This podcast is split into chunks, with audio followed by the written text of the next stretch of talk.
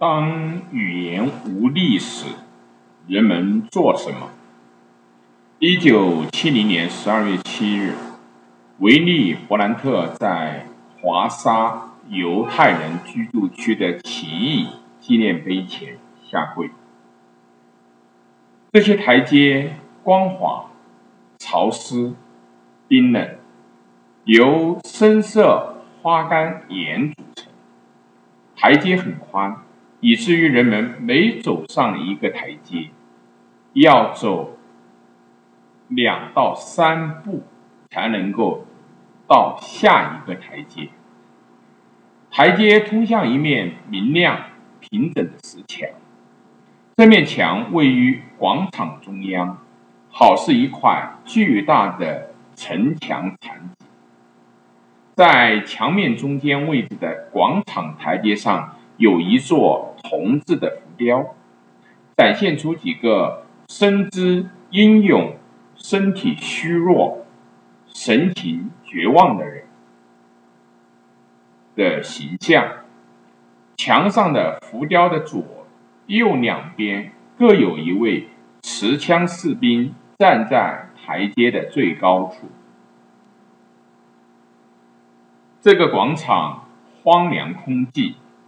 远处环绕着一些灰色板材式的高楼，这些高楼是最近几年才建的，代表着新华沙。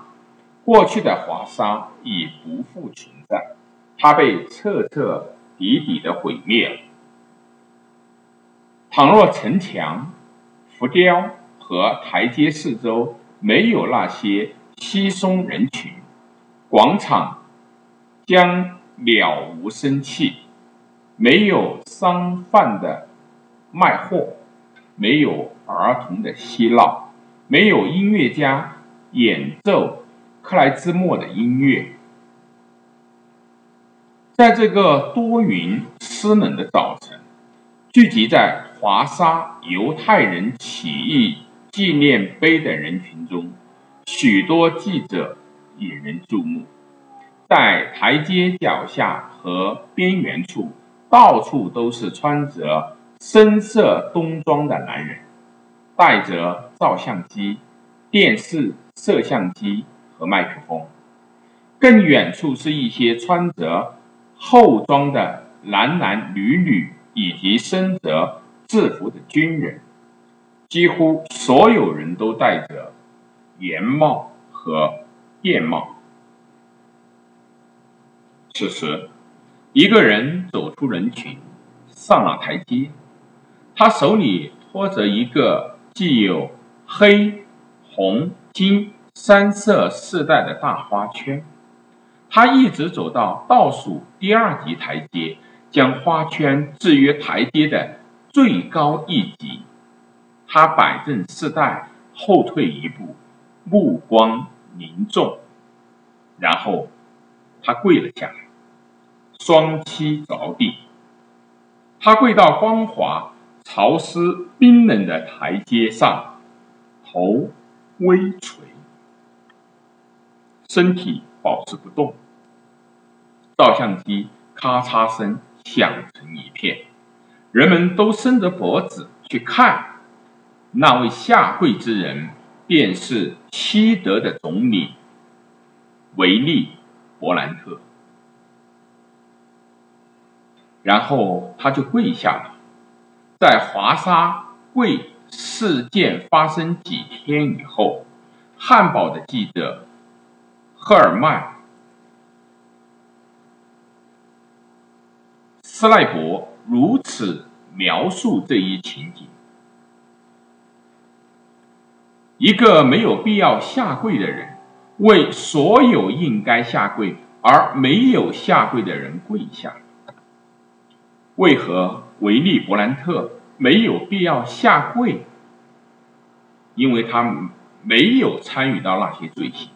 来自不同教育阶层的德国人都开始将男人、女人和儿童枪杀，用毒气毒死、奴役或折磨致死，只因为他们来自错误的国家，有着错误的父母，向错误的神灵祈祷，支持错误的党派，或者有着错误的性别。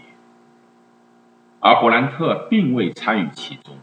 当来自不同教育阶层的德国人都认为他们的国家太小，应该通过武力先统治欧洲，再统治整个世界来保全自己的地位的时候，伯兰特并未参与其中。当来自不同教育阶层的德国人都想要无条件的追随。让他们必须服从、服从、再服从的人时，伯兰特并未参与其中。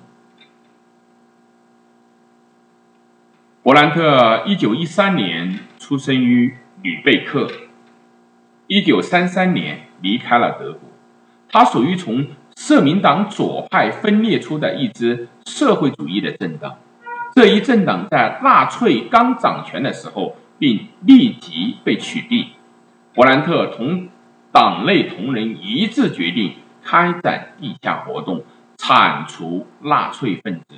他首先从挪威入手，在战争期间，他最终在瑞典开始从事政治和记者的工作，以化名为掩护，偶尔也待在德国。德国占领挪威以后。他曾短暂进入德国的战俘营，倘若被纳粹分子发现，他很可能无法见证希特勒统治的终结。既然伯兰特没有必要下跪，那他为何又要这么做呢？总有人问我这个问题。这位1971年的诺贝尔和平奖获得者。在二十世纪八十年代末的回忆录中写道：“这一举动本身有什么故事？是不是提前计划好的？”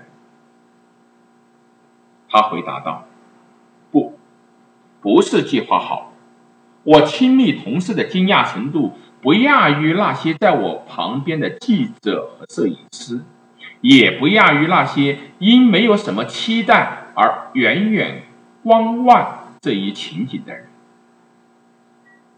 这一天，联邦德国总理要在波兰首都签订一项条约，他将在伯兰特的缓和政策及所谓的东方政策的执行中拉近西德同波兰的关系。进献花圈其实只是礼节性的行为。维利·伯兰特回忆道。我没有计划做任何事情，但当我离开下榻的维拉鲁夫宫的时候，我怀着一种心情，即一定要将这种缅怀的特殊性表现出来。处在历史深渊旁，承受着数百万受害者的重负，我做了当语言无法时人们会做的事儿。为何没有必要下跪的维利·伯兰特偏要选择在这里下跪？因为在二战期间，波兰遭受到了太多来自德国纳粹的折磨和非常严重的死亡创伤。在今天的波兰领土上，分布着数量最多的集中营。在战争结束的前夕，希特勒在袭击了波兰地下民兵组织后，下令将华沙彻底毁灭，十五万人在短短几天内被害。在此之前，犹太人被侵略者更加残暴虐待和屠杀。华沙犹太聚集区在占领指挥官路易维希。费舍尔博士的命令下，于一九四零年的十月二日建立。整个地区的犹太人被迫搬入由士兵紧密封锁的城区。很快，这里就有五十万人不得不在没有充足食物和卫生设备以及几乎没有医疗服务的情况下生存。在犹太聚集区建立的第一个两年半内，死亡人数就超过了十万，其中许多孩子死于饥饿、寒冷和疾病。在一九四二年夏，有将约三十二万犹太人驱逐到特雷布卡布林卡集中营，人们被鞭打着上了运输。牲口的车厢，直到车上坐满人，随后便是持续数日的路途。紧紧挤在一起的人，不停的呼救、求水喝、呕吐、晕倒、死去。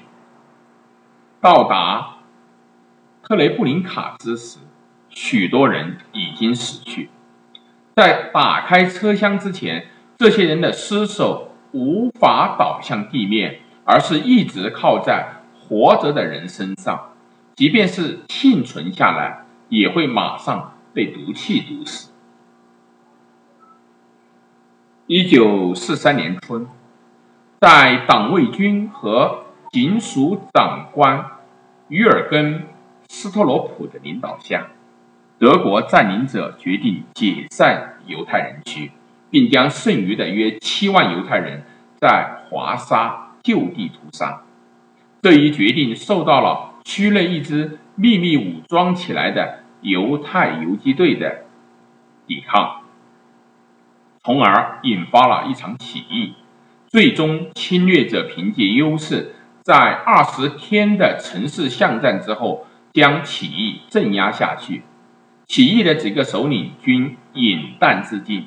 大多数的年龄都在十七岁到二十二岁的青年男女。